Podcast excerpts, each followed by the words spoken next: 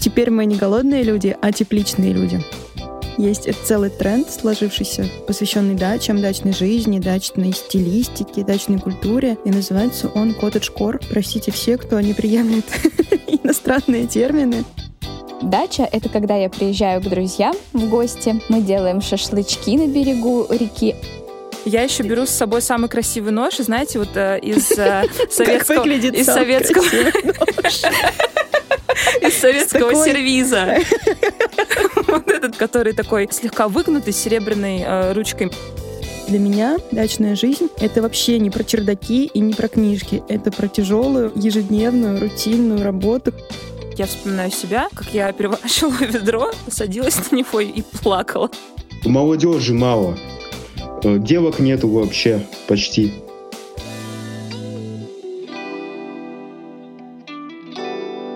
Всем привет! Я Настя Боброва. А я Аня Романенко. И это особый дачный сезон подкаста «Голодные люди». Это подкаст «Вкусвилла». И теперь мы не голодные люди, а тепличные люди. Почему, Настя, мы решили говорить про дачи? Почему? Потому что самое время, уже практически май, уже тепло, шашлыки все ждут, я в том числе. С улицы доносится запах, да? Да. И вообще я заметила, что вокруг очень много моих друзей мечтают переехать на дачу в поселке и жить такой эскапистской прекрасной жизнью среди лесов, собирать грибы, ягоды. И мы решили с Аней, наверное, обсудить такой феномен, с чем он связан и как вообще на самом деле живется на дачах. Да, у этого феномена на самом деле есть название, есть целый тренд сложившийся посвященный дачам, дачной жизни, дачной стилистике, дачной культуре. И называется он «Коттедж-кор». Простите все, кто не приемлет иностранные термины. Мы не виноваты. Да, но по-русски, кажется, нет равноценного синонима. Да, Точно нет. Он также называется коттедж-кор, просто пишется русскими буквами. В одно слово. Да, термин впервые появился э, в социальной сети Tumblr в 2018 году. И развит он среди молодежи, среди тинейджеров, которые идеализируют как указано в источнике, всю пасторальную жизнь. Настя, ты идеализируешь, романтизируешь пасторальную жизнь?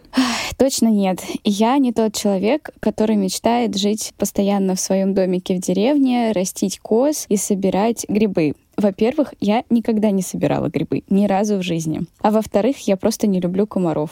Слушай, ну если судить э, по ТикТокам, по Инстаграмам, где есть э, хэштег коттеджкор, это очень милая, очень теплая, очень легкая, очень счастливая жизнь, где ты снимаешь дождик, сидишь на чердаке, читаешь книжки, и все у тебя хорошо и замечательно. Это просто Лев Толстой без косы и лопаты. Да, ты бегаешь в прозрачном легком платьице в цветочек. Вокруг птички поют, солнышко светит светит, все идеально. У тебя клубничка на тарелочке. Уже лежит на чердаке. Да, да. И да. книжки о любви. Да. Ну, в общем, мы попытаемся разобраться, чем отличается коттедж-кор в реальной жизни от э, коттедж-кора в ТикТоке и в трендах. Аня, Любишь ли ты дачи? Есть ли у тебя дача? У меня нет дачи, но у меня есть, как я уже говорила, выпуски про кур. Есть э, дом в деревне, это настоящее село, ну то есть всегда было село, это не дачный поселок, не СНТ, село, где все люди живут натуральным хозяйством. Я тоже езжу в мае, вот буквально через две недельки поеду сажать картошку, полоть грядки, высаживать лук другие огородные культуры. И для меня дачная жизнь — это вообще не про чердаки и не про книжки. Это про тяжелую, ежедневную, рутинную работу, которая отнимает много сил и даже здоровья. Потому что ты вышел в мае на солнышко, сгорел, ты э, с тяпкой прошел гектар земли, и у тебя отвалилась спина и ноги. ну, в общем, это труд, который продолжается много-много месяцев. Вот с мая по, наверное, октябрь. А ты майских жуков будешь собирать? Майских жуков? А зачем их собирать? О, нет. Колорадских? Вот сразу понятно, кто все время сидит на даче, а кто нет. Да, колорадских жуков, конечно же. Слушай, ну я даже, даже думаю специально взять отпуск, чтобы две недели собирать колорадских жуков в ежедневном формате. Ну, я на самом деле реально тепличный человек. Мне так повезло. Я тоже жила в маленьком городе, и у моей бабушки была и дача, и дом в деревне. Это были разные понятия. Мы потом чуть попозже разберемся с историческим понятием дачи. Конечно же, высаживалась картошка и сейчас высаживается, есть теплицы с помидорами, огурцами и так далее. Но максимум, что я делала в детстве, это я убирала, полола сорняки. Больше я ничего не делала, и колорадских жуков я не собирала. Я по-настоящему тепличным была ребенком. Поэтому в целом для меня, конечно же, дача — это когда я приезжаю к друзьям в гости, мы делаем шашлычки на берегу реки Аки, все вместе, а, сидим под костром, ну или под костром. Все-таки. Ну, в общем, да, сидим у костра и наслаждаемся жизнью. Круто. Еще я чаевничаю с бабушкой. Я приезжаю, она наваривает мне э, свои фирменные пельмешки, дает мне баночку клубничного варенья или черничного. Я, значит, беру батончик, намазываю сливочное масло на него, а сверху вареница. И все это с чаем. Ну разве не коттедж С чаем из малины? Нет, обычным, обычным черным чаем. чаем. А вареница? А вареница? Из вот такой штучки, как это называется, минажницы? Или да, прям, называется? прямо из банки ложкой большой. Да Настя, ну никакого в тебе коттедж-кора нет. Как ты думаешь, Ань, почему же так много сейчас ребят, молодых девушек и парней заполняют свои ленты э, видео об идеальной деревенской жизни в ТикТоке? Откуда это вообще?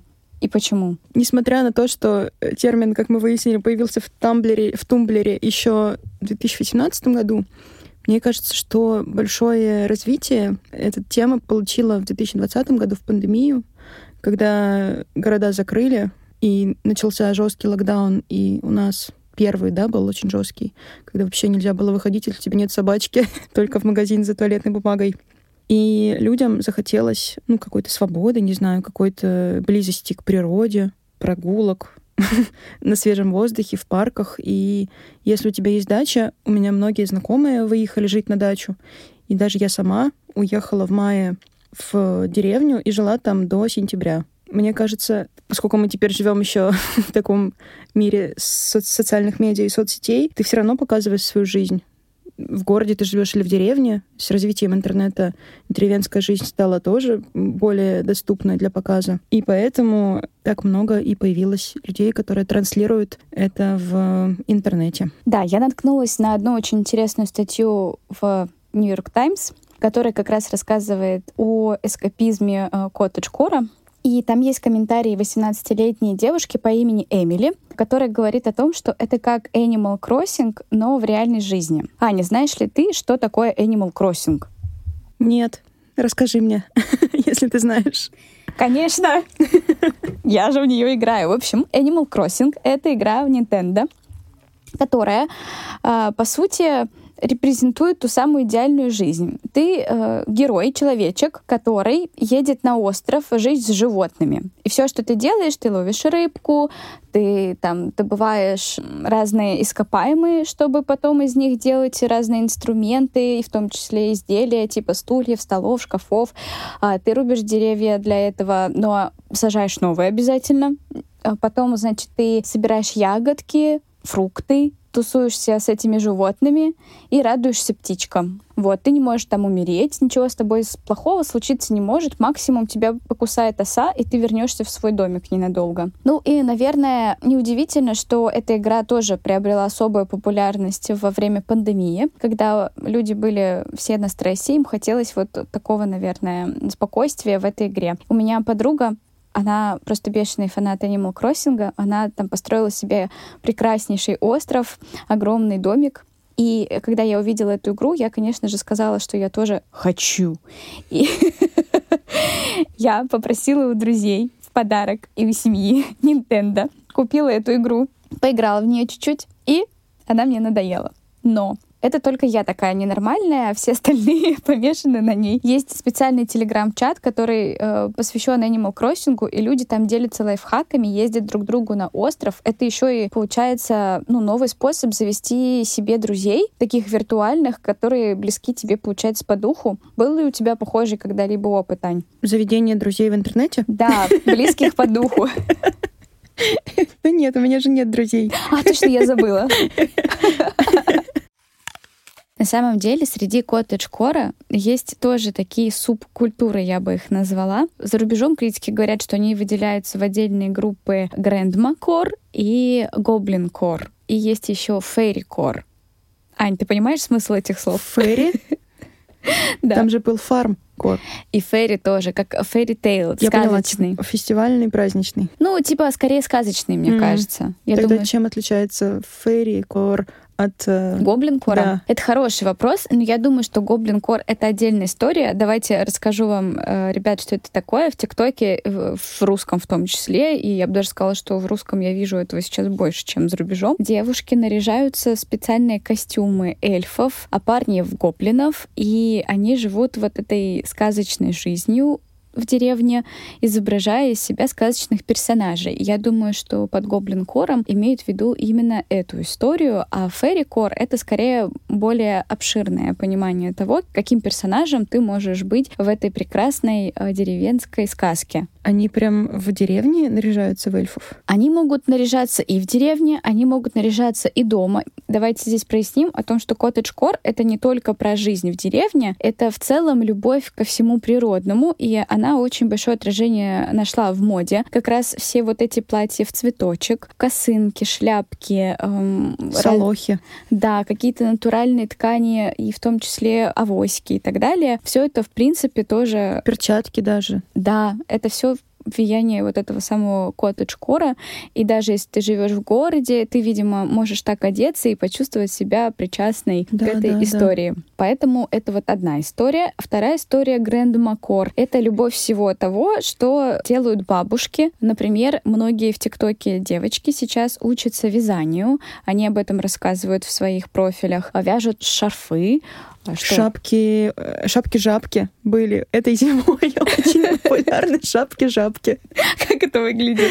Это выглядит как шапка такими штучками, которые вниз свисают. У тебя висят типа завязок, но широкие, ты их не завяжешь. А здесь у тебя на голове такие возвышения, э, связанные и с глазами жабы. То есть зеленая шапочка, здесь глазки жабы, здесь такая длинная штучка. Вообще-то звучит классно. А почему я не видела эти шапки-жапки? Я видела, что чума вечеринка, ей поклонницы связали шапку-жапку, и она ходила в ней всю зиму. И сбор грибов, ягод, трав даже. Это тоже большой пласт культуры коттедж-кора, и в соцсетях миллионы просмотров набирают блоги людей, которые занимаются собирательством трав. Есть очень большое сообщество травниц в ТикТоке, которые знают, какие травмы от ревматизма, какие от простуды. Не призываем вас смотреть и пользоваться средствами народной медицины. Ну, тут надо заметить, что э, многие из них связывают травы еще и с э, Женской энергией. да, и магическими какими-то свойствами. Это тоже отдельный тип Да, есть тренда. Тоже есть ведьмочка, ведьмочка Кор в ТикТоке. Очень много маленьких ведьмочек. Но понятно, что это, наверное, э, просто забава, да? Вряд ли они кого-то гла- сглазят, могут сглазить. Но мы нашли одну очень близкую нам героиню, которая хоть и не травница, но знаток в области сбора грибов и ягод. Да, спросим у нее, как на нее ТикТок повлиял на ее увлечение сбором грибов или что-то другое. Друзья, сейчас вы слышите Полину Кудрову. Она наш коллега, а также авторка телеграм-канала «Варю компотик», а также любительница собирать грибы. Всем привет. Привет, Полин. Привет, девчонки. Я прямо из леса. Много грибов набрала, Полин. Да. Какие уже пошли? Сейчас, кстати, должны пойти сморчки скоро. Вот, так что Первые я весенние готовлюсь. грибы, Подожди, да? подожди, разве грибы не в августе начинают собирать? Нет, Нет. есть весенние грибы, сморчки. Сейчас вообще открытие И было. летом грибы тоже идут вовсю, если дожди идут и тепло. Ну, Я вы такие, знаете ли, экспертки, эксперт. даже не знаю, как с вами тут сидеть-то. Но мы не собираем сморчки, у нас нет такой э, привычки, Они не вкусные? традиции. Я даже, честно говоря, не знаю, какие они на вкус. Они не очень э, симпатично выглядят, поэтому я вот к ним как-то так... Они так и называются. Сморчки, ну, сделай выводы. Вот так. Ну да, Как я. звучит, не очень. Они похожи на мозги. Ну, честно говоря, а что, остальные грибы как-то очень вкусно звучат? Лисички. Да, они вкусно По-моему, выглядят. классно звучит, да. Вы знаете, что лисички бывают черными? Нет. Да, вот так вот. Они съедобные, Да. черные? Это считается деликатесом. Вот, Полина, а ты как так стала эксперткой? Расскажи, пожалуйста. А, меня приучили с детства ходить в лес. Мы всегда всей семьей ходили в лес раньше. Сейчас состав немножко изменился, потому что мой младший брат отошел от дел. Он решил, что есть... Приметнулся на ягоды. Да, да, есть занятия поинтереснее. Но иногда он с друзьями, а, со своими юными тоже приезжает на дачу, и они вместе ходят. Не знаю, мне кажется, это такая штука, которая действительно прививается с детства, и либо это есть в вашей семье как традиция, либо этого нет. Потому что я вспоминаю себя в школе, и мне было зазорно говорить, что вот мы едем на дачу, а, и мы там ходим за грибами, потому что это всегда был такой, такой процесс, когда ты встаешь э, условно в 6 утра, Бабушка надевает на тебя отцовскую телогрейку, резиновые сапоги на три размера больше, на шерстяной носок. И вот вы, как толпа бомжей, идете в лес через весь СНТ. Вообще леса бывают разные. Есть там низина. А, в низину мы ходим за опятами, условно. Так. Я вижу шок на лицах своих коллег. Вот. Есть березняк у нас, который идет поверху. Там растут э, подберезовики и белые, и это достаточно сухой лес. Так что примерно понятно, куда и как одеваться. Полина, расскажи, какой у тебя рекорд по сбору грибов? Сколько ты больше всего набрала однажды? Ой, сложно сказать. Вот в прошлом году мы неплохо, кстати говоря, ходили, потому что мы ходили каждые выходные. Э, моей бабушке 83 года, и она до сих пор ходит с нами, и она очень азартный грибник. И когда мы ходим с ней, мы набираем очень много, потому что, несмотря на свой, ну, такой возраст серьезный, она очень хорошо видит, вот, и она шарит, куда и как надо идти. У нас достаточно большая машина, это X-Trail, вот, и багажник X-Trail мы обычно набираем, когда ездим втроем. Багажник X-Trail, это там, блин, сколько?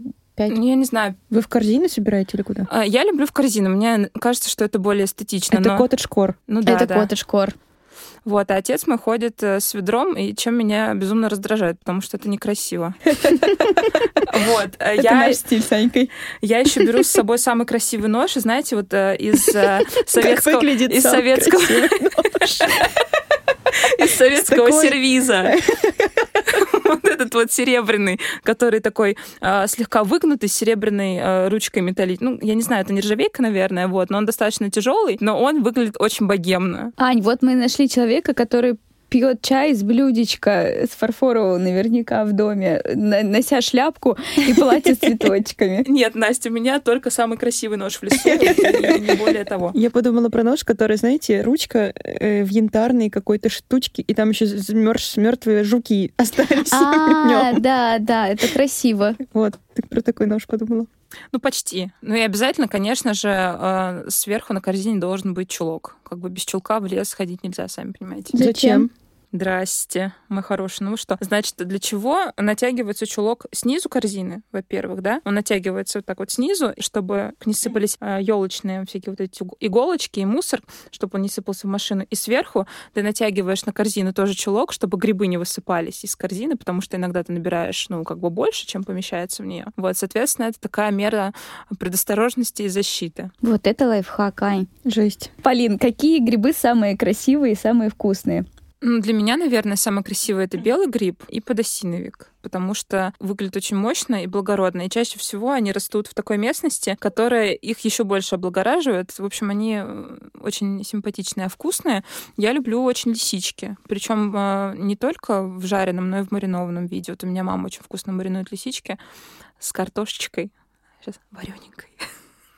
Я сейчас только одного не поняла. А почему ты пришла к нам в гости без этой банки с лисичками? Слушай, ты же знаешь, что я живу не с родителями, вот, соответственно, я не храню вообще ничего в своей э, маленькой квартирке. У нас для этого есть э, два гаража с подполом где хранятся грибы с 87 -го года, которые никто не ест. Это на самом деле парадокс, потому что сходить за грибами и есть грибы — это абсолютно разные вещи. Ну, то есть, как бы мы любим ходить за грибами, но при этом после того, как ты пришел из леса, грибы нужно обработать. Это достаточно продолжительный процесс. Какой-то процент сразу выкидывается, потому что они либо уже обсыпались, размякли, или там э, нашлись какие-нибудь э, черви, условно, в них ты выкидываешь 90% того, что принес, и это такое сомнительное удовольствие. Я обычно спихиваю это занятие на кого-нибудь. Э, на кого-нибудь. Конечно, это уже не коттедж-кор. Ну, конечно. Там уже нет. красивый нож не поможет. Полин, сколько тебе лет?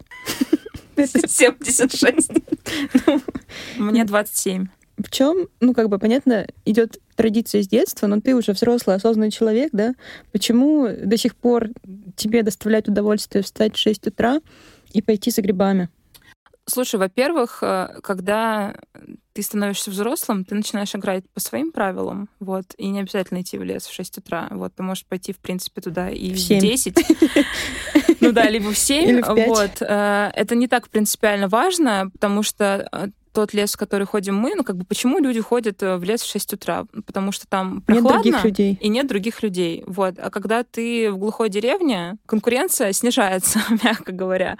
Вот. Поэтому необходимости вставать очень рано нет. Раньше я ходила в разные леса в разных частях э, нашей а, необъятной страны. И мы ездили очень далеко с моей бабушкой, но мы ездили не за грибами, правда, мы ездили за черникой. И мы вставали в 4 утра, это было в Ивановской области.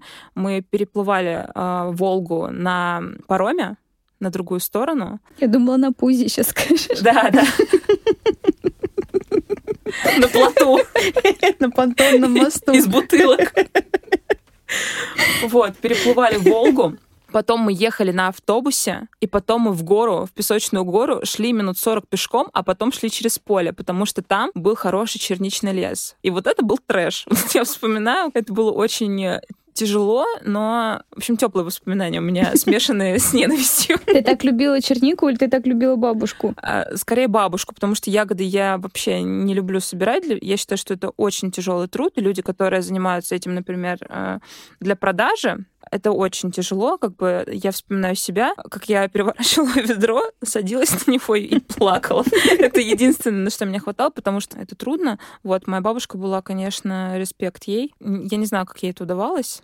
Мы ездили за черникой, ездили за за клюквой, по-моему. А клюкву собирать еще сложнее, потому что она очень сложно отрывается от э, своего маленького куста. Она же еще в болотах. Да, да, да. И там часто бывают змеи.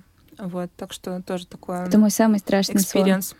Да, я как-то встретила ужа, и у меня случился инсульт в лесу.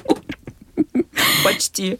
Я однажды поехала в лес в Карелии со своим молодым человеком рыбачить. И каждую минуточку я спрашивала его, а мы встретим там змею? А змеи будут? А гадюка будет? Как там с гадюками? Вообще их много? И в какой-то момент он меня спросил, так ты мечтаешь о встрече с ней? Или что? Почему ты так интересуешься? Я правда до ужаса боюсь змей. Я тоже боюсь. Но очень. я так ни разу и не встретила. Ну вот я, у меня до сих пор в памяти, как я бежала по мху. Думала, сейчас вот я упаду, запнусь о сук какой-нибудь, и все, и умру. От ужа. В Ивановской области. Так уж же не кусается. Это не важно, он очень страшно выглядит. Я знаю, он, как он выглядит. Он, он черный. Да. Я знаю. Я однажды с ним в пруду плавала. Полин, последний наш вопрос к да. тебе. Как ты все-таки относишься к идеализации этой Романтизации, жизни? да. Да. Кода шкора. Наверное, положительно, потому что я приверженец. Не знаю, я для себя в этом нахожу очень много ресурсов, если так можно сказать, потому что когда я приезжаю за город, когда я попадаю в лес, я очень сильно заряжаюсь энергией. Для меня это сила, потому что, не знаю, я вот захожу в лес, я отдыхаю душой там. Э, ну, это не романтизация, это правда так. то есть это мои ощущения. Я хожу, трогаю листочки лицом. Ну, Говоришь привет. Прикладываюсь, прикладываюсь к березке.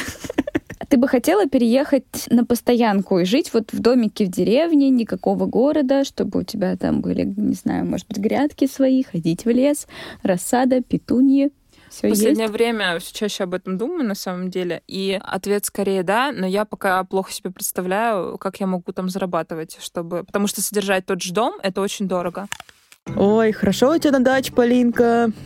Благодать какая в доме, Полинка! Да, сейчас картошки с грибами, со сметанкой нажарим. А сметанки-то нету. И картошки нет, Полин! Девчонки, спокуха, сейчас закажем бесплатную доставку во Вкусвеле, привезут на дачку и картошку, и сметанку. У меня еще и чулок на корзинке порвался. И его закажем, Полинка. И все-таки, говоря о реальной жизни и романтизированной жизни, насколько представление тех, кто следует коттедж-кору, отличается от того, что есть на самом деле и что значит загородная жизнь? Как ты думаешь, Ань? Я думаю, это буквально черное и белое. Потому что я знаю многих людей, которые выросли в деревне, и теперь они просто ненавидят все, что связано с сельским трудом, с работой руками. Они стремятся покинуть деревню как можно скорее, там, после окончания школы, и никогда больше не возвращаться к тому, от чего они хотят убежать. И с этим связана ну, большая травма, потому что, ну, правда, это очень тяжелый труд и в огороде, и с животными, и это не очень красиво, не очень даже эстетично в большинстве случаев.